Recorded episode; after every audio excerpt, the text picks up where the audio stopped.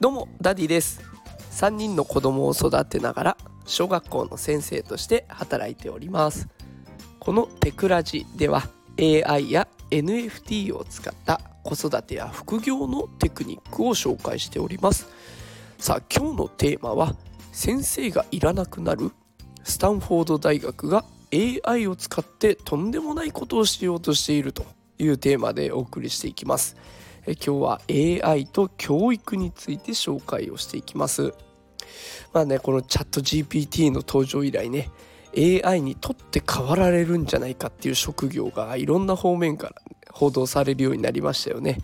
私は学校の先生をしていて、まあ、ちょっと前にね学校の先生も取って変わられるんじゃないかいや大丈夫なんじゃないかっていう論争に巻き込まれておりました。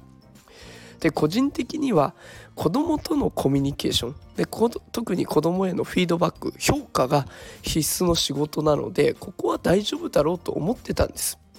でだけど子どもへの評価も AI がやってしまうかもしれない。まあ、今日はねこのスタンフォード大学が開発したとんでもない技術を紹介していきたいと思います。えそれでは早速スタンフォード大学が発表したものを紹介していきます。アルパカフォームアルパカフォームというものを発表しました。でこれ参考にした記事があります。でノートのリンクもね貼っておきますのでよかったらそちらも見てください。この参考にした記事難しい言葉が多く使われていましたので、まあ、一言でまとめてみます。まとめるとスタンフォード大学がチャット GPT よりも人間に近い評価を伝えられる AI 学習ツールを作った。こうなるんですね。チャット GPT でも十分ねいろんな、人間に近い評価はもうすでにくれているとは思うんですけれどもさらにグレードアップしたものを、開発したというところなんですね。でまあもちろん人件費の面も考えれば教員1人を雇うよりかはね機械1台で、え、またそこに関わるお金も低コストで抑えられるので人件費的にもお得になってくるという風になってきます。でこの記事参考にした記事ではね具体的にどんな声かけをしてくれるのかっていうのは書いてなかったんですよ。でだからどんな言葉をくれるのかわからないんですけれども私自身は今までね先生をやってきたので例えばこんな声をかけてきました。この問題を解く時には前にやったあれを思い出してみようよとか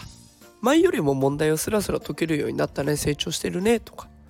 あその考え方ユニークで分かりやすいよとか、ね、こういうことを声に声をかけてきましたがもしかしたら全部 AI にとって変わられるのかもしれません。ね、こう先生が人間である必要性っていうのがまた一つ失われそうなそんなちょっと悪い予感がしております。でまあ悲観的になってばかりでは仕方ないのでねじゃあこの状況をどう生かしていったらいいかなっていうのも考えてみました。でこの AI 学習ツール非常に効果的に使えるはずなんですよね子供からしたら先生がいようがいなかろうが効果的なフィードバックがもらえるわけですからだとしたら学校に行く子それからせあ学校に行かない子それぞれ自分で選択ができるようにすればいいんじゃないかなと思うんですよ。人とのコミュニケーションによって学習を進めたいんだったら学校に行けばいいし AI とコミュニケーションして自分のペースで学習を進めたいんだっていうことは子は自宅で学ぶっていうこともありなんじゃないかなと思います。子供によってはねあの人と関わることが得意な子もいれば苦手な子もいます。ね、それだけじゃなくて大勢の人がいるとパニックになっちゃう子がいたりとか音とか匂いが気になる子もいます。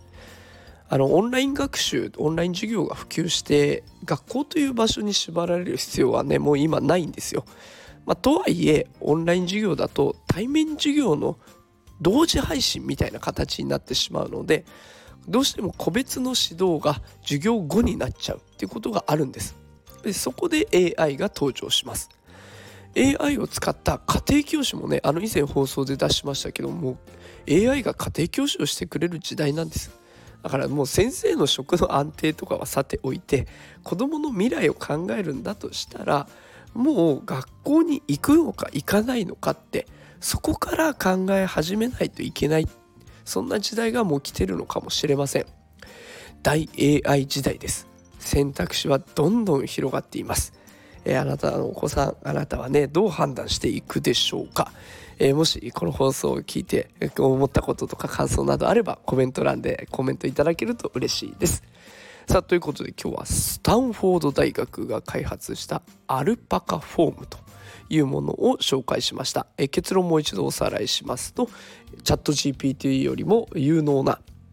評価をくれる人間に近い評価をくれる学習ツールをスタンフォード大学が開発しましたよという内容でございました。え今日も最後まで聞いてくださってありがとうございます。もしこの放送を気に入っていただけた方はフォローしていただけると最新の放送通知がいきますのでよければお願いします。それではまた明日お会いしましょう。さよなら。